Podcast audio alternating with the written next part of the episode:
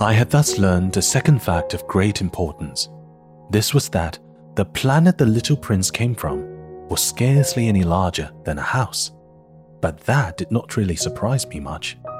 I knew very well that in addition to the great planets, such as the Earth, Jupiter, Mars, Venus, to which we have given names, there are also hundreds of others, some of which are so small that one has a hard time seeing them through the telescope. When an astronomer discovers one of these, he does not give it a name, but only a number. He might call it, for example, Asteroid 3251. I have serious reason to believe that the planet from which the little prince came is the asteroid known as B 612. This asteroid has only once been seen through the telescope. That was by a Turkish astronomer in 1909. On making his discovery, the astronomer had presented it to the International Astronomical Congress in a great demonstration. But he was in Turkish costume, and so nobody would believe what he said. Grown ups are like that. Fortunately, however, for the reputation of asteroid B 612, a Turkish dictator made a law that his subjects, under pain of death, should change the European costume. So in 1920, the astronomer gave his demonstration all over again, dressed with impressive style and elegance. And this time, everybody accepted his report. If I have told you these details about the asteroid and made a note of its number for you, it is on account of the grown ups and their ways. Grown ups love figures. When you tell them that you have made a new friend, they never ask you any questions about essential matters. They never say to you, What does his voice sound like? What games does he love best? Does he collect butterflies? Instead, they demand, How old is he? How many brothers has he? How much does he weigh? How much money does his father make? Only from these figures do they think they have learned anything about him. If you were to say to the grown ups, I saw a beautiful house made of rosy brick with geraniums in the window and doves on the roof, they would not be able to get any idea of that house at all. You would have to say to them, I saw a house that cost 20,000.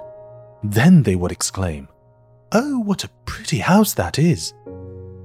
Just so, you might say to them, the proof that the little prince existed is that he was charming, that he laughed, and that he was looking for a sheep. If anybody wants a sheep, that is a proof that he exists. And what good would it do to tell them that? They would shrug their shoulders and treat you like a child. But if you said to them, the planet he came from is asteroid B 612, then they would be convinced and leave you in peace from their questions. They are like that. One must not hold it against them. Children should always show great forbearance toward grown up people. But certainly, for us who understand life, figures are a matter of indifference. I should have liked to begin this story in the fashion of the fairy tales. I should have liked to say, Once upon a time there was a little prince who lived on a planet that was scarcely any bigger than himself and who had need of a sheep. To those who understand life, that would have given a much greater air of truth to my story, for I do not want anyone to read my book carelessly. I have suffered too much grief in setting down these memories. Six years have already passed since my friend went away from me with his sheep. If I try to describe him here, it is to make sure that I shall not forget him. To forget a friend is sad. Not everyone has had a friend. And if I forget him, I may become like the grown ups who are no longer interested in anything but figures. It is for that purpose, again, that I have bought a box of paints and some pencils. It is hard to take up drawing again at my age, when I have never made any pictures except those of the boa constrictor from the outside and the boa constrictor from the inside, since I was six. I shall certainly try to make my portraits as true to life as possible, but I am not at all sure of success. One drawing goes along all right, and another one has no resemblance to its subject. I make some errors, too, in the little prince's height. In one place he is too tall, and in another too short, and I feel some doubts about the colors of his costume. So I fumble along as best I can.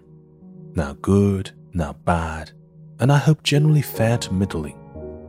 In certain more important details, I shall make mistakes also, but that is something that will not be my fault. My friend never explained anything to me. He thought, perhaps, that I was like himself. But I, alas, do not know how to see sheep through the walls of boxes. Perhaps I am a little like the grown ups. I have had to grow old.